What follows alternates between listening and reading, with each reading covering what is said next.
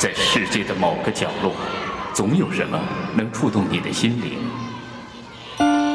一个人，一本书，一部电影，还是一段音乐？小凤直播室，让我们共同去发现。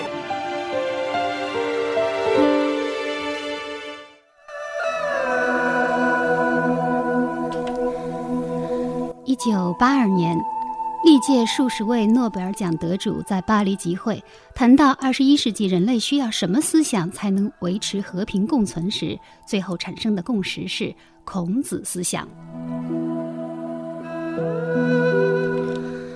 大家好。我是小凤，国学呢是当今中国一个热议的话题。就在于丹因为讲《论语》而火得如日中天的时候，有一个人在台湾那块宝岛上近二十年研修国学，早已是尽人皆知。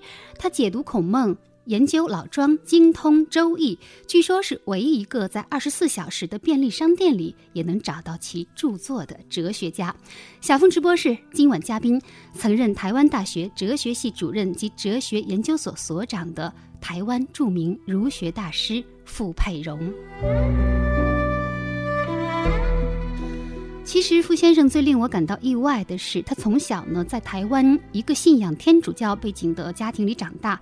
研究呃西方的宗教哲学一直是他的方向，但是却在于美国耶鲁大学获得西方哲学博士学位之后，转而取到中国哲学，并且写下了近一百部有关中国哲学的著作。于是带着很多有关东西方哲学文化比较方面的疑问，在一个因为焚烧玉米杆而是整个济南笼罩在。滚滚烟雾中的夜晚，我非常有幸地采访到了这位刚刚拜访完孔子故里的国学大师。我知道，虽然傅先生对于我很多疑问的解答并不一定是最终的答案，但是我对国学因无知而虚妄的许多看法，也随着那个夜晚的烟雾而逐渐消散。您好，傅教授。小芳你好。哎，我知道您呃刚刚呢去了一趟孔子故里曲阜，研究孔子多年，然后见到呃他存留千年的遗迹，我不知道会不会让你的心中生出很多那种遥想当年的感慨呢？嗯，会的。到了孔子墓前呢，我忍不住跪下来，因为我们从小呢就念到孔子是至圣先师，尤其看到他左手边有一个子贡庐墓处，也就是子贡为孔子守丧。前后加起来五十个月，你说一个人他是老师，他在各方面都没有说惊天动地的成就啊，能够让学生愿意为他子贡这个学生呢？守上这么长的时间，一定有他的理由。应该也算是孔子最得意的大弟子了。对他最得意的，如果要说三位的话，就是颜回、子路跟子贡。对，颜回就是那个什么一箪食，一瓢饮，对，安贫乐道的那个。很可惜，就是他不幸短命死了，才活了四十岁。那么主要营养不良。所以孔子在生平最后三年。他的儿子死了，颜回死了，子路死了，对他一个老人家来说啊，是很大的打击。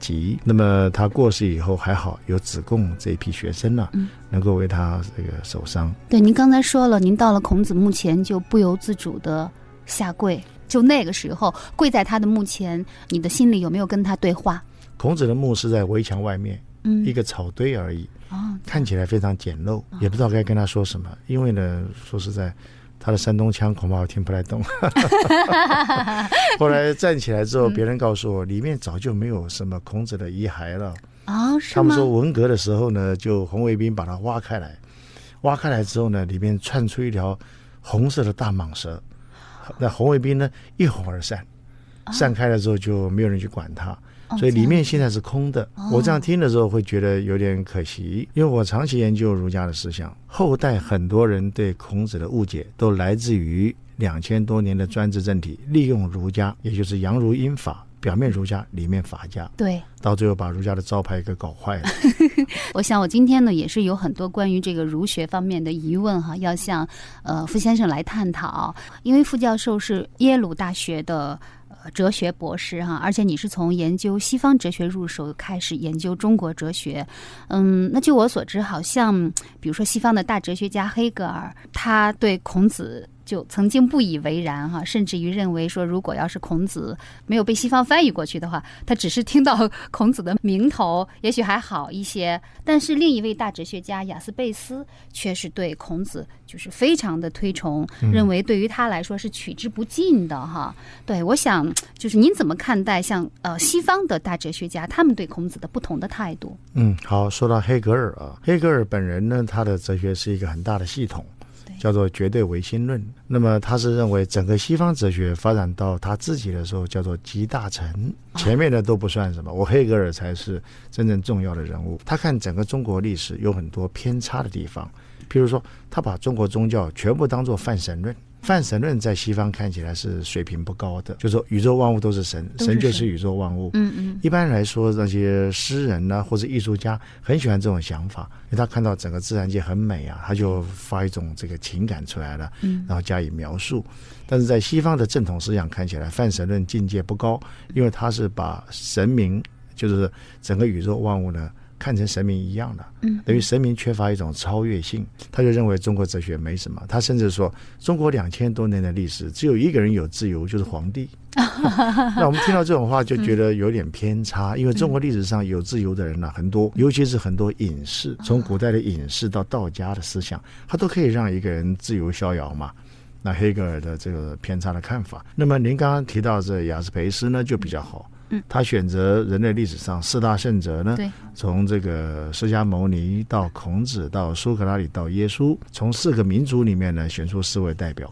这四位代表的共同特色是什么？就是他们在活在人间的时候呢都不得意，他们但他们面对痛苦、罪恶、死亡这三大悲剧啊，他们都回应的非常好。一般人就是受不了痛苦、罪恶跟死亡的威胁。傅教授说到这个话题，我很有兴趣哈。就您能不能稍微展开来讲一下？就是这四大圣人在面对那些呃痛苦、死亡以及罪恶的时候，他们不同的态度。像我们知道，耶稣是被钉在十字架上，释迦牟尼他是呃放弃了他那个皇宫里的荣华富贵，呃，在世间流浪寻找觉悟觉悟啊，来超度众生。呃，苏格拉底是被这个雅典的民主政治给判了死刑，但是好像这里面就孔子还算是比较平静，是吗？你不要忘记啊，他不是被人家笑成是丧家狗吗？啊，惶惶如丧家之犬。所以这四个人呐，第一个面对痛苦，他们没有一个人呐。是为了追求现实世界的快乐的，他对于痛苦都觉得是人生的正常状态，所以没有一个人追求生活上的安逸啦，或者现实的富贵啦、享受这些没有。对，他们甚至于主动去放弃这一些。像释迦牟尼明显的放弃了。那么讲到罪恶的话呢，他们生活的时代大部分都是乱世啊，有各种罪恶出现。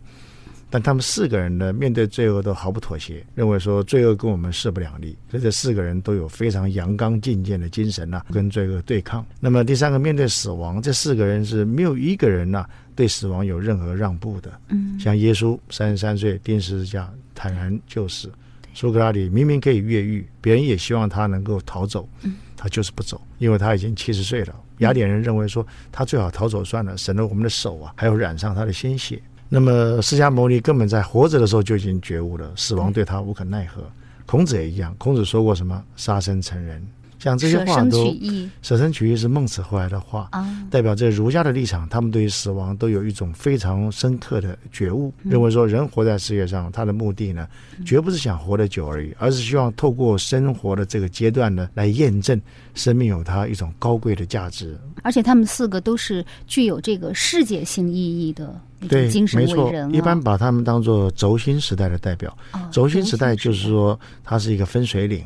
从他们出现之后呢，人的文化就分两半了。我举个例子来说，最明显的是耶稣。像这个很多人说，耶稣出来之之后呢，天下只有两种人：第一种人信他的，第二种人不信他的。对。那你说其他也都差不多，都有类似的情况，赞成或者反对啊。这样。那么很多人说犹太人很厉害，因为耶稣之外呢，还有谁呢？还有马克思。嗯。马克思出来之后，天下只有两种人啊，共产主义跟反共产主义。第三位是谁呢？是爱因斯坦。爱因斯坦哦，也是犹太人。之后呢，对，三个都犹太人，很厉害。嗯，对。他出来之后呢，只有两种心态，第一种是古典物理学的心态，一种是现代物理学的心态。那么像这个都是分水岭。嗯。那么如果说里程碑式的人物，哎，里程碑，他们一出现，历史就不一样，就要改写了。那么就是他们四个人，就刚才我们提到那四大神人，也都是属于这种分水岭式的人物。对对。那孔子对于中国文化来讲，他所就是他的那个分水岭，他的里程碑，昭示的是一种什么样的意义？从此，中国就进入了一个儒家学说统治的几千年的这么一个时代，是吗？好，你说到后面那一半，像儒家统治的话，那是汉代所发生的事。嗯，到汉武帝的时候呢，独尊儒术，对，那是董仲舒啊，他这么做。那么在孔子活着的时候，一直到汉代，他并没有什么特别的荣耀。那么孔子的生命特色，你可以从他讲的“五十而知天命”来看，“天命”这两个字以前不能乱用，因为在夏朝、商朝到周朝的时候呢，谁得到天命，谁可以当天子，所以“天命”是不能乱用的词。但是到孔子的时候，他说：“我到五十岁，我了解了天命了。”从他以后，每一个人都可以了解天命。嗯，也就是说，从前一个人的价值由外面来规定，你什么身份、什么阶级，我用封建社会来约束你。从孔子开始呢，这个价值啊，回到每一个人的本身。也就是说，你如果能够自觉、能够真诚，你自己就是一个道德的主体。这个道德的主体呢，就是可以自由选择，我要做小人还是做君子。而另一方面叫做使命。譬如说，我们现在讲这个儒家代表知识分子，知识分子有使命感，使命感怎么来的？我最常用的比喻啊，就是把国家当做一辆游览车，天子呢作为司机，他开车带我们去一个风景区观光。但车开了一半呢，司机心脏病发倒下来。请问这个时候满车的乘客谁有使命继续开车？不是谁凶呢，不是谁有力气，也不是谁有钱呢？而是谁懂得开车的？儒家就是懂得开车的知识分子，因为他们从古代的经典得到古人的智慧，又能够温故而知新，有一种新的体会，所以他们知道人的社会该往哪里走。一个人的社会啊，我们如果说不排斥西方的观点，像柏拉图，柏拉图讲理想国呢，他就说我希望能够让哲学家当帝王。对，如果哲学家不能当帝王，那只有第二个办法，让帝王来学哲学。啊！但是说实在的，当了帝王很少愿意学哲学的，所以到最后你看中西方的这两方面对照起来，都可以知道，国家的领袖应该是了解人类真正的目标所在，这是儒家的思想。究天人之际，通古今之变。您正在收听的是小凤直播室，台湾哲学家、儒学大师。傅佩荣访谈，可能是由于我呃，就是这些年一直在跟各色先锋人物打交道，然后呢，也接受了一些宪政的思想、自由民主的那样的一些理念，所以我一直对儒学是有一种警惕的。有一个说法就是说，呃，儒学是中国几千年封建专制统治的温床和帮凶。就是因为他有一套，比如说君君臣臣父父子子这种啊等级伦理观念，是抹杀这个个人尊严和自由的。那很多学者呢也认为说，正是因为五四以来的这个繁儒学不够彻底，才阻碍了现代化的进程。我不知道，呃，傅教授您怎么看待儒学和现代化的关系呢？在这个问题上，您是不是要基于为孔子做辩护呢？嗯，我们可以这样讲，因为这个问题非常好。谈到一个文化的发展，基本上要先了解文化的内涵，大概可以分三个层次。我们日常生活所见的啊，是器物层次，器就是器具，物就是物品。嗯，比如说我们今天出门的时候，开车、坐飞机这些，这种器物层次呢，一定是与时俱进、不断在改善的啊。对，所以我们要发展经济啦，发展科技啊，这是对的。没有人想恢复孔子那个时候的衣冠文物啊，谁要那个？嗯，叫我穿那时候衣服也不方便嘛啊。好，第二个叫制度层次，像你刚刚说的民主制度，它属于这个。对啊，那么制度层次的话呢，它需要靠一个社会的传统慢慢发展，不能着急。比如说在亚洲，日本是民主国家，但它保留了天皇制度；英国在欧洲是很老的民主国家，保存了女王的制度。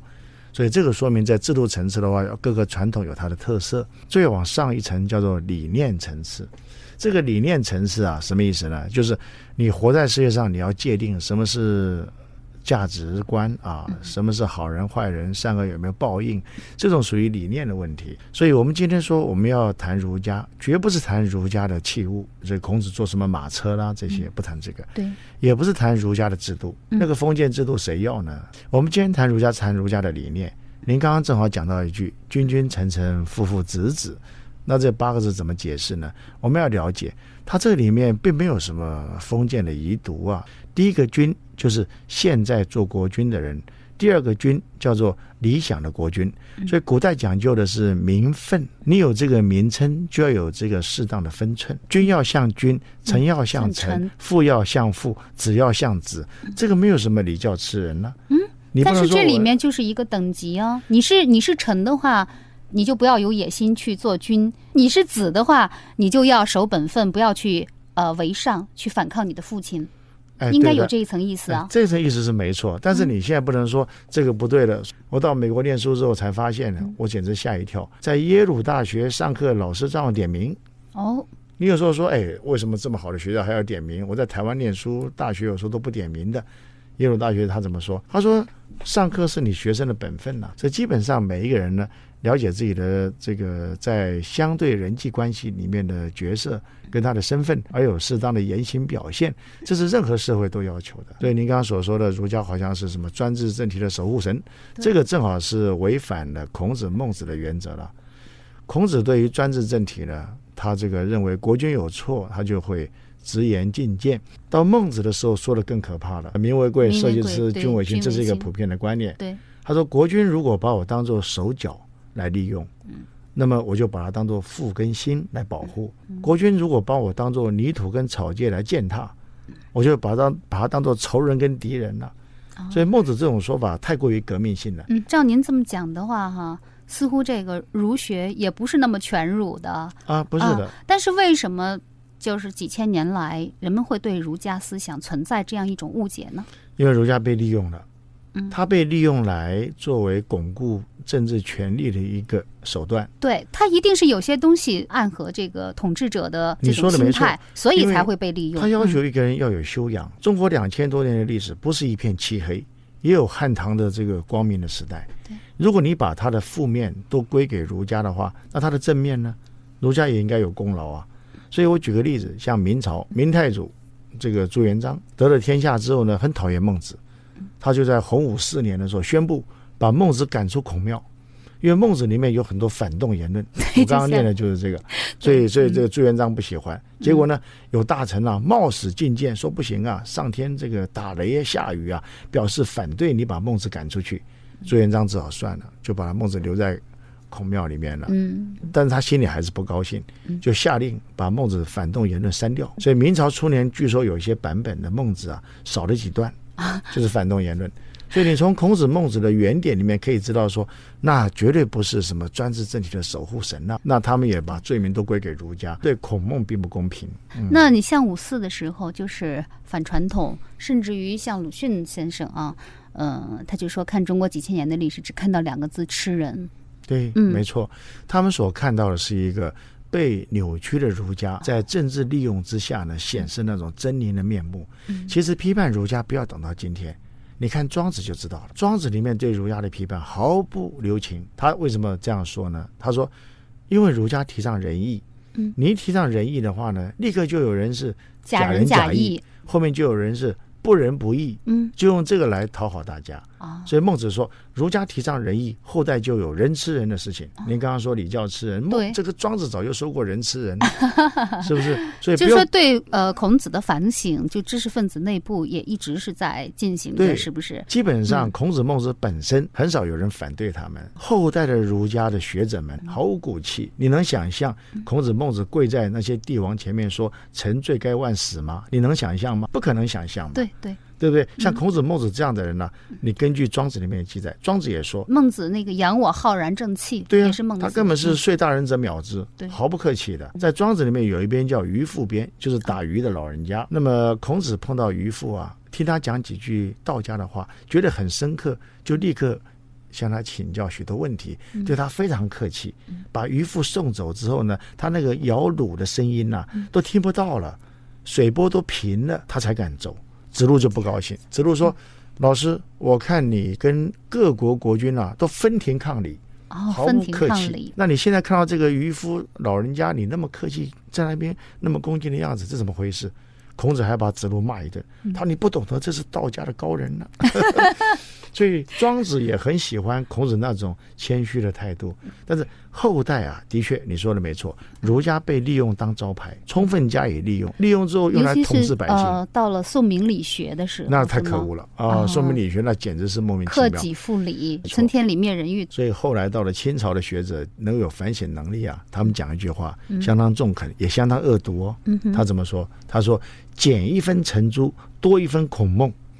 你减少一分陈颐跟朱熹的话，就增加一分孔子、孟子的原意。对。他说：“你们这些陈朱学派的人呐、是自己在孔孟的这个思想上做了许多手脚，以至于后代的人呐、根本就不近人情四个字嘛。儒家的思想绝对不是要你什么去人欲的，他要你调节，能够发而皆众节，那这是儒家的思想。事实上，我研究几十年了，知道说从这个汉代以后的儒家，实在是很少有真正的符合孔孟思想的，大部分都是自己乱讲一通，是吧？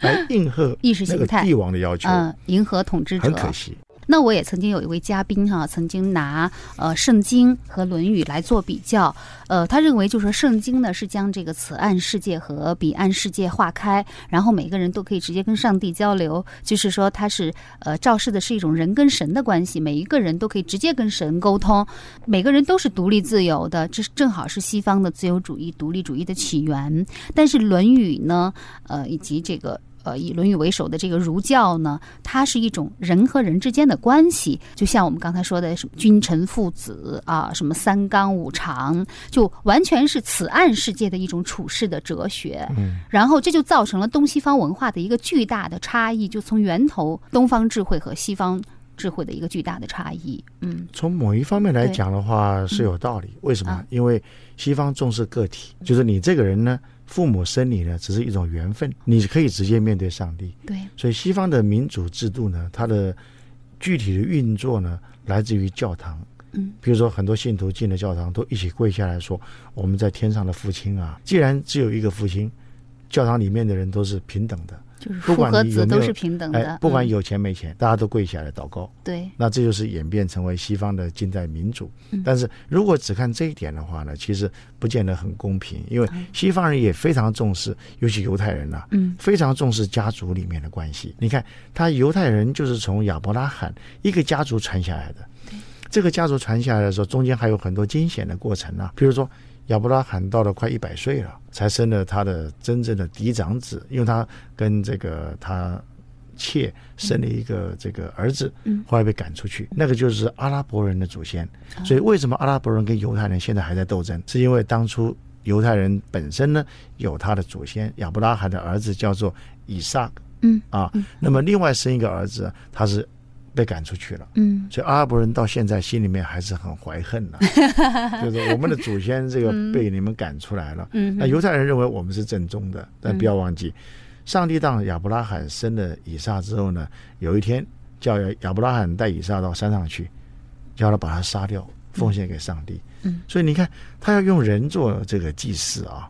后来亚伯拉罕很相信上帝，说上帝给的，上帝拿走没问题，就要杀了。上帝看他很有信心，他要试验他，就说你不要杀了。所以你想想看，在西方来说的话，他重视的是人跟神之间的契约。那这种契约呢，呃，你如果违反的话呢，你就有罪了。所以它是一种因为人犯的罪，所以他有这个祖先犯的罪，他始终觉得人有缺陷，嗯有一种罪恶感。对，所以讲西讲西方有文化的时候呢，常会强调西方人有一种很深刻的罪恶感，总觉得自己有过失。嗯，为什么？因为人不是完美的。那么反观中国这一边，中国这一边呢，它确实一方面呢，它是讲人与人之间。所以它基本上有一种这个强调耻羞耻的耻，所以你看孔子、孟子多次谈到羞耻的耻。嗯，所谓的耻就是说，一个社会有既定的标准，你如果做不到的话呢，跟群体比起来，你太差了，你就会觉得惭愧。你觉得惭愧的话，你就希望努力向上。但是问题在什么地方？一个社会的群体可能集体腐化，如果集体腐化的话呢，大家都无耻，那怎么办呢？嗯那这样一来的话，社会就完了，就不可能再振作起来了。所以这个时候，你就要听孟子的话。孟子怎么说？孟子说：“一个人如果反省自己，发现自己做的都对，那么即使有千人万人反对我，虽千万人吾往矣，对，我照样往前走。所以儒家的思想为什么可贵？就是一般人只看到人际关系这一面，但你如果真的研究孔孟的话，就会发现孔子的生命关键在于五十而知天命。那个天命不是人类的命令啊，是天命啊。那孟子呢也是一样，他说：如果天要让天下治好，当今之事舍我其谁？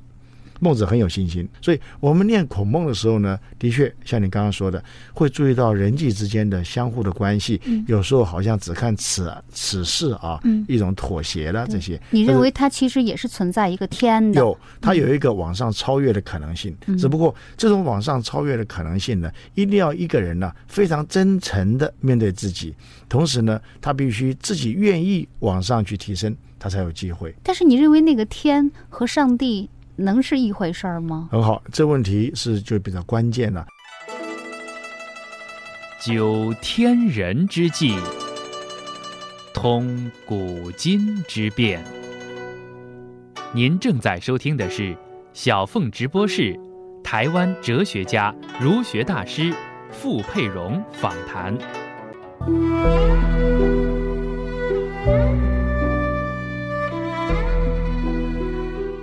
是小凤直播室，我是小凤。今晚嘉宾，台湾著名儒学大师傅佩荣先生。面对这样一位大师，我的内心也似乎天真起来了。孔子所谓的天命，究竟是一个什么样的概念呢？康德哲学将世界分为此岸世界与彼岸世界。常有人批判孔子的《论语》只是此岸的哲学，只解决现实层面人与社会的发展，而缺乏一个超脱与绝对的彼岸世界的关照。而傅先生则用一个他喜欢的词“超越界”回答了我这个问题。同时，傅先生也证实了中国最伟大的哲学精神的创建以及终极关怀的觉醒。但是，你认为那个天和上帝？能是一回事儿吗？很好，这问题是就比较关键了。我们先不要看它是不是同一个东西，我们只要问一个问题：我们说，上帝是世界吗？不是。上帝是人类吗？不是。所以他称作上帝。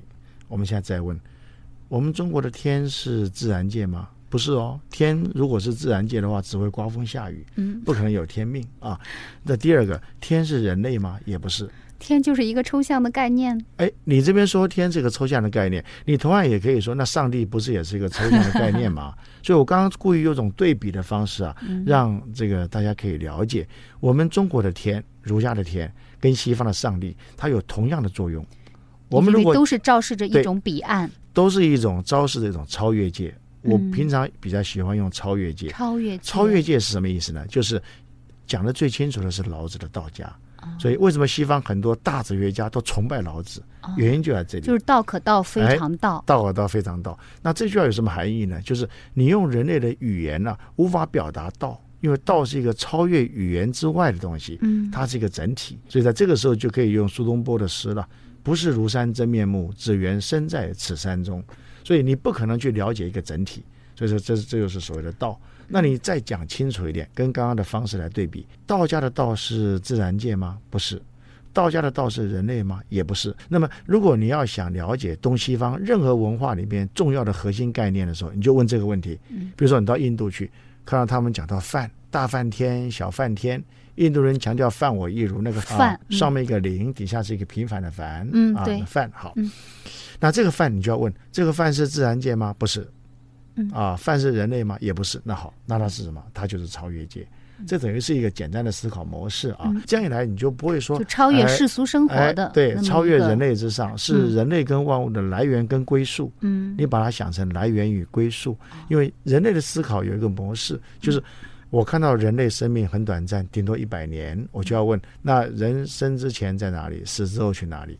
你看到整个自然界常常在变化。以前的人虽然没有现在的物理学常识啊，现在物理学家就告诉我们：一百五十亿年以前宇宙不存在，大霹雳之后呢才出现；八十亿年之后宇宙会消失。我们还是可以问：在一百五十亿年之前跟八十亿年之后宇宙在哪里？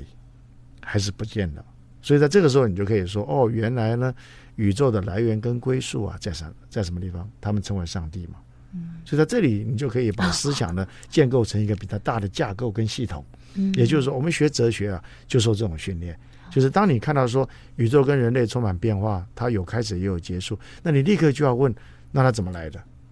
开始之前和结束之后在哪里？对，这是合理的问题。哦，那就是上帝所在的地方。他就称那个是叫上帝，然后呃，孔子、孟子就称那个为天，道家就称为道，嗯，然后呃，印度就称作饭。就称为饭，对，像这个就是每一个民族啊，他不是故意去弄一些名词来吓唬人的，而是说他不这样讲的话，他会觉得他的理性啊没有办法得到安顿。你如果不把宇宙万物的来源找讲清楚的话呢，给他一个名称的话呢，你就觉得宇宙万物没有来源，将来也没有归宿，那人生到最后只有两个字，叫做虚无。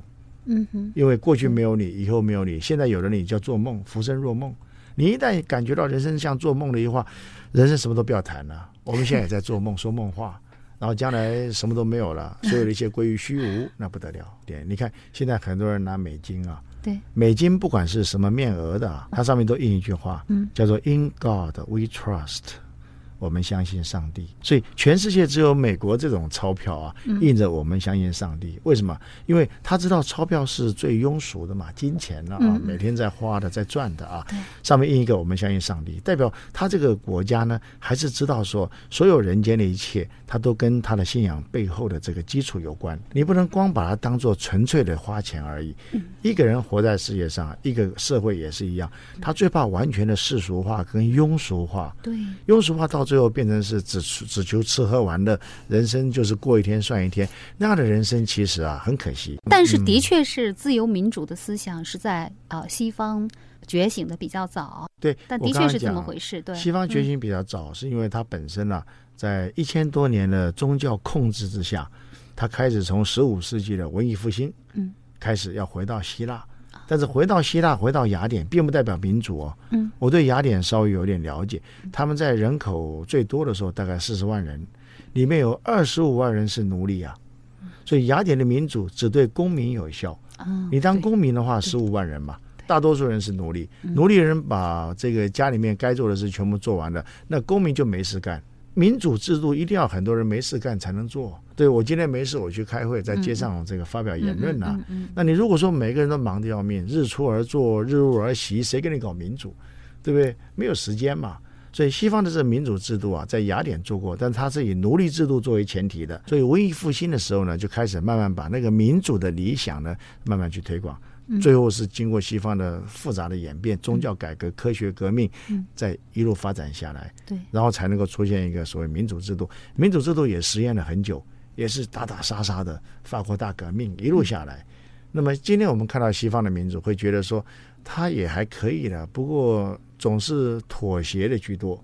到最后，民主政治呢所建构的社会呢，就是在中间不上不下。在找到这个更好的制度之前，之前这应该是一个最好的制度。对我举个例子，我刚刚想说的是，在苏联时代有一个作家叫索尔尼辛啊，索尔尼辛，你们这边我是不是翻译成为做？索尔仁尼琴，哎，索尔仁尼琴，对他逃到美国去了。他到美国去的时候呢，看到美国社会这么腐化，他很生气啊。嗯，他说：“你们这个自由简直太过分了，让每一个人都自由堕落这些啊！你譬如说，你到哈佛大学，哈佛大学在 Boston，嗯，你到哈佛大学校门口，它有一个小的车站啊，公车站牌，那个地方是书报摊呐、你去看看。我去过一次，看到吓得要命，全部是色情刊物。结果美国人怎么跟他讲？嗯，美国人几乎好多人都跟他说啊，你不要弄错了，自由就是让一个人可以自由堕落。嗯，等他愿意觉悟，他再觉悟，这就是自由社会。哎呀，索尔尼人情他受不了，他不能接受。我们很同情这个苏联作家的心情，但是民主制度本来就要冒险。像美国前任总统叫克林顿，他也承认，他念大学的时候吸过大麻，吸大麻是违法的。大学生很多照吸，你看当了总统，他也说我以前确实吸过，代表什么？他后来还是当个总统嘛。对不对？有他的优点，有他的缺点。我们固然要肯定他的优点，就是说他保障每一个人人权，有客观的制度，让每一个人可以发挥自己的这个专长，寻找自己生命的目标，这是好的。但另一方面呢，也有它相对的风险。我们两方面都要了解，知道说它是一个不断实验的过程，怎么样让你慢慢去走，变得越来越好。你刚才讲到东方智慧和西方智慧的一个巨大的差异，是不是就是说最文化和耻文化的一种区别？对，一般来说，西方是醉文化，东方的耻文化，可以大致上这样分。凡是受中国文化影响的地方，都会觉得羞耻呢是要特别留意的；凡是受基督教或犹太教影响的地方，都会认为罪恶感是要特别留意的。但是你觉得这个耻文化和罪文化哪个更高明，哪个对人的约束力更强呢？问题问得很好。啊罪文化它的约束是从内心开始，嗯耻文化的约束有时候容易流于外表，差别在这里。什么叫罪文化呢？比如说我内心里面呃觉得自己有罪，一个人做的坏事别人不知道啦，嗯我心里想上帝知道，嗯，所以这罪文化有时候给人精神带来很大的压力。你看西方很多人都有精神官能症、嗯抑郁症。自杀的问题很严重，都跟这有关。我们的耻文化呢，它比较外，他心里想，我内心想什么，谁知道呢？我只要说出来的话，做出来的事符合社会一般的要求就好了，所以就很容易流于虚伪，表面上很很客气，然后内心里面想的恐怕另外一套，嗯它不够深入内心，各有利弊。我们有时候很难去说谁的一定是比较好，因为他已经慢慢跟社会的生活风俗习惯结合在一起了。嗯，哎，你刚刚说到这个尺的时候，我就想起来台湾这个倒扁的时候嘛，嗯他们打了一个牌子叫“李义廉”，对，然后就是没有那个尺字，意思就是无耻。对，其实有时候我们的困扰常常在什么地方？就是你如果看历史的发展，我们显然是在这一方面，从科学一直到民主比别人落后啊所以才要跟别人学习什么什么超英赶美啊这些。但是你不要忘记，我比较强调的并不是后代两千多年历史的发展，我比较强调的是孔孟原本的思想到底有什么精华我们错过了。那今天有没有可能在国学热的时候把它恢复过来？就是还孔子、孟子还他们的本来面目。哎，你说的没错。嗯譬如说，我们举个例子，孔子在鲁国做过五年的官，他有一天下朝回家的时候呢，家人跑来报告说马厩失火烧了。孔子只问一句话：有人受伤吗？孔子完全没有问有没有马被烧死。孔子非常的人文关怀。对，所以你如果把孔子这种尊重每一个人，不问他的背景阶级，一视同仁、一往平等的心态的话，那这跟西方重视人权、保障每一个人的价值，这是一样的情况嘛？嗯只是很可惜，后代这个专制君王的政体太厉害了，尤其是后代法家的力量太大。嗯，所以我常常用谭嗣同的一句话，他说：“两千年的政治啊，是秦政，秦始皇的政治；两千年的学问呢，是荀学，荀子的学问，而不是孔孟的。”你看荀子，荀子有两大弟子，一个叫李斯，一个叫韩非，嗯都是法家，对，尊哦君卑臣，提高无限提高国君，把大臣压低，而且用一种很苛刻的这种法治的很手段对，所以到最后变成是整个中国两千多年，怎么能怪孔孟呢？哦，你要怪荀子，我这觉得这是谭嗣同的，哎，谭谭嗣同一一眼看穿，对，嗯，他是很有智慧。还有一个问题哈，呃，也是就是说，中国两千年的思想史呢，就是对呃孔子的一个注经解经的历史。孔子之后没有出现什么世界性的大思想家，呃，大哲学家，而西方的这个哲学史自苏格拉底以来，就是从柏拉图啊一直到近代，是一幕大师迭出的这么一个西方的哲学史。对，为什么会产生这种现象呢？是不是孔子太伟大了？说几千年这些学者们就都跳不出他的如来手掌。嗯，我们可以这样说啊。嗯第一个，您刚刚所描述的有一部分是事实，嗯而不见得完全都是如此。譬如说，在魏晋时代几百年间啊，嗯他是讲三玄，老庄易三玄，啊很少有人谈孔孟，孔孟只当做背景而已。嗯他主要谈这些叫做道家、新道家这一方面。那么后来唐朝开始佛学盛大的发展，啊所以在这个时候，你说两千多年都是注解孔子，这个话并不见得公平。嗯嗯，或者注经解经，哎，这是可能的。那嗯好，这个原两千多年都是注经解没错这个原因在于中国古代是一个早熟的文明。什么叫哦。早熟呢？就是当西方文化还在这个开天辟地啊，这个呃慢慢在草莽之间慢慢开展的时候呢，我们已经有非常完整的规模了。举个例子来说，像西方人他最早的书，像重要的作品叫《柏拉图对话录》，对，他们在慢慢对话，对话里面呢往往没有结论，也没有说谁一定对，嗯但是你看。中国的儒家呢，孔子、孟子出来说话的时候呢，都把问题想清楚了。嗯，所以他们学生问任何问题，他就回答。回答之后呢，没有任何矛盾。嗯代表孔子、孟子是思想圆满成熟之后再出现来跟弟子对话，在历史舞台上发挥他的见解。嗯老庄更厉害了嗯，老子五千多言没有一个你字，代表他根本不甩你啊。老子只是一个人在说话。嗯嗯。庄子里面讲很多寓言，他也说以天下为浑浊，不能跟他们讲正经的话。这样一来的话，代表什么？儒家、道家确实是古代文明不可思议的一种杰出的成就，是早熟的。好，因为他早熟，已经把道理全部讲完了，所以后代只能做注解。嗯，这是第一个。第二个。你说西方大家辈出，这只是幻幻象而已。西方并没有大师辈出这样的事情，因为你说当代这个福克啊、这个德里达这些，那只是一时之间引领风潮而已。他怎么能算大哲学家呢？你现在数西方的风流人物好了，好，希腊时代就是苏格拉底、柏拉图、亚里士多德三位。中世纪呢，只有两位，一位奥古斯丁，一位多马斯。到近代笛卡尔开始，但是笛卡尔本身的系统其实也不是很圆满，因为他只活了五十六岁。笛卡尔之后呢，有斯宾诺莎，有莱布尼兹，这是理性论。英国就有谁呢？洛克、巴克莱、休谟。但是洛克、巴克莱、休谟呢，对于政治哲学、人性论方面有些贡献，对于哲学系统没有什么特别的成就，这是因为他们的性格使然。真正大哲学家是康德。哦，康德，康德出来之后呢，黑格尔是后来，嗯黑格尔是画了一个很大宏伟的一个这个地图，建了一个宏伟的大厦。嗯。他自己住在旁边的狗窝里面，所以黑格尔是建构大的系统，但他的大的系统呢很大很完美，里面的瑕疵啊多的不得了，问题小问题多得很，所以马克思才要把它翻过来，建了个豆腐渣工程。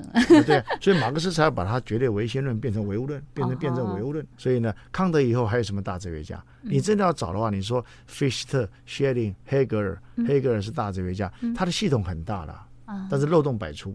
要不然后面为什么分左派右派？嗯，尤其马克思把黑格尔整个铲平。如果真的大哲学家这么这个左派右派是黑格尔以左，黑格尔以右吗？哎，这个左右是这么来的吗？左派就是他呀。一般来说，就你站在黑格尔的左边，还是站在黑格尔的右边？对，一般讲左派的话，代表什么？代表是他是比较叛逆的。那右派的话，代表我支持他，要继续挺他。就你是挺黑格尔的，还是反黑格尔的？西方一向把左边看作叛逆的，为什么？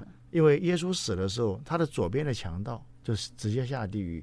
右边的强盗就升天堂，所以左右两边从耶稣开始，左边强盗，右边强盗一路下来，左边就变成比较叛逆的，比较不符合原来的想法的。所以呢，事实上在黑格尔之后有一个重要的学者叫做费尔巴哈。嗯，费尔巴哈。那费尔巴哈就是把黑格尔的思想开始整个转变。对。好，那你说这一路下去，右边发展到最后出现的是谁呢？就是偏向存在主义的齐尔克加德。切尔克加德，他是存在主义的发展。沙特是很后面，沙特还是要靠海德格尔的接引呢，才能发展出来。嗯，所以这是整个哲学史、西方哲学史的一个发展呢，比较有趣的一面。所以你真的说西方什么哲学家辈出，我难道不是大师辈出吗？不是。那您认为西方最后一个就可以称为大师的是谁？当然是海德格尔啊。因为海德格尔为什么是了不起呢？海德格尔基本上呢抓住一个重点，如果你要找到真正的存在本身，只能透过时间。所以对人来说，时间性这个字是一个关键的词。因此，你透过时间性去掌握到存在的时候呢，不要忘记时间是非常紧迫的哦。所以他就说，人是走向死亡的存在者。嗯，因为死亡逼现在我面前，就使得我的存在产生紧张性。嗯。因此，存在主义的存在什么意思呢？就是选择成为自己的可能性。我平常可以糊里糊涂过日子，碰到这死亡的危机，我必须很认真的面对自己，问我自己说：哎，向死而生，我要怎么样找到我这个生命的目的？我不能再浑浑噩噩过日子了。所以他这时候就要认真。当你一认真的时候呢，很多人把这个纯真啊、真诚啊作为一种翻译，不要忘记，他德文的原文呢是属己性。啊，这个是属于自己的，啊，他德文用的很好，叫做 Eigentlichkeit 啊。那么这种属于自己性，代表说我不属于别人，我要真诚的做我自己。当你属于自己的时候呢，你就会发现真理透过你开显出来。所以呢，真理本身不是一跟一对应啊。外面讲一句话，它跟现象对应，不是的。真理是开显。当一个人真诚的时候呢，他本身就成为一个管道，让存存在透过他而展现出存在的光辉。比如我们常常讲，只有小孩子看到国王没穿衣服，别人都说国王穿新衣啦，好漂亮啊。小孩子一看就说国王没穿衣服，为什么？小孩子他属于自己，他不用替别人讲假话，就是一样的意思。所以海德格尔能够掌握到怎么样使存在开显呢？透过一个人面对时间性所带来的，你刚刚讲向死而生啊，我们这种紧张性，让他不得不属于自己，不能够再虚伪。啊，这个时候透过他的真诚呢，属己性，让这个存在可以彰显出来。这这是海德格尔的理想。那现在还是回到这个问题：孔子、老子、庄子、孟子之后，有没有就是中国的，比如说中国的海德格尔、中国的笛卡尔、中国的康德？问得很好。哦到目前来说的话呢，一般人会把在这个，譬如说宋朝有几位像朱熹，到明朝是王阳明嗯啊，那他们后面的话呢，也有几位这个明朝末年的大的思想家，嗯但是一般都不认为他们是这种这个开创格局的大哲学家。对，为什么呢？这就是他这个一方面，中国是早熟的文明，儒道两家开始的时候把话讲完了。嗯，庄子那种话一说出来，啊，海德格尔他们太厉害了。太厉害了，我们只能这样讲，这是第一个。第二个，我们说海德格尔很了不起。海德格尔晚年的时候呢，曾经跟一位中国学者合作翻译老子《道德经》，因为他很崇拜老子。嗯，他看了十几种德文的翻译，他都不满意。他不懂中文哦，但他读德文翻译就觉得自己懂得老子了。但是他要跟中国学者合作来翻译，那中国学者就跟他翻译，翻译了八章，两个人吵架了。为什么吵架呢？海德格尔说：“你是中国人，你懂中文，但你不懂老子。”那中国人当然生气了。他说：“你是德国人，你不懂中文，你懂什么老子？”两个人吵起来了。啊，是谁？那个中国人？肖诗义教授，他那时候在德国负责编一套百科全书，德文也非常好。跟这个海德格尔在生木市场见面的时候呢，两个人聊起来了。森木市生场木市场就是木材市场哎，木材市，啊啊呃，一个就那个市场叫做生木。哦，那哎生木市场，这个在德国南部啊，啊，所以海德格尔他这个对老子的崇拜啊，就可以看得出来。嗯我们中国人，你回溯自己古代的思想，绝对不要以为那是一种落伍的啦，或是老朽的啦。啊它里面的智慧啊，当代德国最大的哲学家，甚至二十世纪最重要的哲学家都在崇拜。但是这个过于早熟，过于早熟是不是也会带来这个后世的一些问题？对你说的嗯没错，过去很多学者也在做，但一直到最后，你本身的创造力啊，就慢慢消失掉了，这是很可惜。对哎，副教授有一句话哈，我看看啊，您那本书上，可惜我没带着，就是说是一九八几年，然后有几十位诺贝尔奖的哎得主聚集在巴黎，巴黎，然后召开了一个会议，嗯然后在会议上他们讨论，呃，得出的一个结论就是，只有孔子的学说可以使当今世界真正的走向和平。对这个背景啊，因为这个事情到后来很多人在探讨，真的有这回事吗？对，真的有吗？说明一下，嗯，我在一九八七年到新加坡开会，我亲耳听到新加坡的教育部长在会上宣读一篇文章，嗯他就讲这一段故事。在当时呢，他把各国的历届的诺贝尔奖得主都请到巴黎去了，嗯，大家开会，因为诺贝尔奖得主是人类里面精英中的精英呐、他们就开始思考。再过十几年就二十一世纪了，二十一世纪人类需要什么思想才能够和平共存？问题提出来之后，当然有人提需要基督教思想嘛，嗯，因为西方诺贝尔奖得主里面大多数是偏向基督教的背景嘛，啊，嗯他一提出来，马上就有伊斯兰教背景的反对，嗯所以我们反对不能再有基督教了，要伊斯兰教。嗯。他说因为伊斯兰三个字代表和平、嗯。啊，他说这个是、对啊，伊斯兰就是和平。平跟顺从两个意思，哦。又要和平又要顺从。嗯。然后呢，这两个宗教吵不完，嗯。然后有人说需要佛教算了吧，佛教提出来，这两个教都有意见，因为佛教太过于重视来世，嗯。讲轮回啊，最后他们吵不完，最后有人说那孔子好了，他提孔子出来之后，居然没有人反对，他们听到孔子的时候，立刻联想到一句话，这句话天下人几乎都知道，己所不欲，勿施于人。这八个字，外国人都知道，所以他们听到孔子之后，想到这句话，觉得这句话可以接受。如果你不愿意别人怎么对你，你就不要这样对别人，这很好嘛，互相尊重。如果世界各国之间可以互相尊重的话，那不是和平了吗？当时是这样的一种思考模式啊。所以呢，我们今天这样讲，只是说中国确实是一个相当早熟的文明，所以它有很多思想啊。你的确不应该看到它的器物层次、制度层次，你要抓紧它的理念层次，然后跟今天的生活经验互相配合，让它能够在今天重新产生活力。这是我们现在学者的责任。德国哲学家雅斯贝尔斯有一个很著名的命题——轴心时代。他在一九四九年所出版的《历史的起源与目标》一书当中说，公元前八百至公元前二百年之间是人类文明的轴心时代，是人类文明精神的重大突破时期。在轴心时代里，各个文明都出现了伟大的精神导师。古希腊有苏格拉底、柏拉图，以色列有犹太教的先知们，印度有释迦牟尼，中国有孔子、老子。他们提出的思想原则。塑造了不同的文化传统。而他们对于呃原始文化的超越与突破的不同类型，也决定了今天西方文化和东方文化的不同形态。而那些没有实现超越突破的古文明，比如巴比伦文化、埃及文化，虽然规模宏大，但都难以摆脱灭绝的命运，成为文化的化石。而这些轴心时代所产生的文化，一直延续到今天。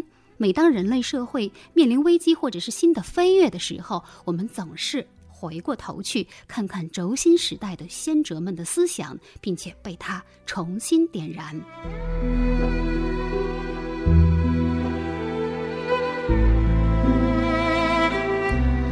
感谢您收听这一期的小凤直播室，今晚嘉宾。美国耶鲁大学哲学博士，曾任台湾大学哲学系主任兼哲学研究所所长的台湾著名学者、儒学大师傅佩荣先生。在做这期节目的后期剪辑的时候，我非常惊讶地发现，傅佩荣先生手无寸稿，说话呢却没有一句废话。原来傅先生小的时候曾经得过口吃，长达十几年都苦于表达，于是埋头读书，遨游在哲学的海洋里。那深厚的学养功底，使他有朝一日开口，再无任何障碍。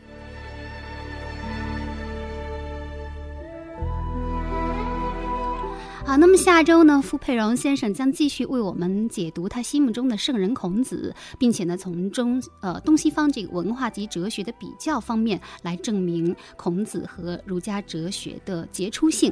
同时呢，傅先生还将为我们带来他最喜欢的书籍、电影和音乐。下周不要忘记，我们一起继续约会台湾儒学大师傅佩荣先生。好，再次主持人小凤代表节目总监张新刚共同感谢您的收听，再会。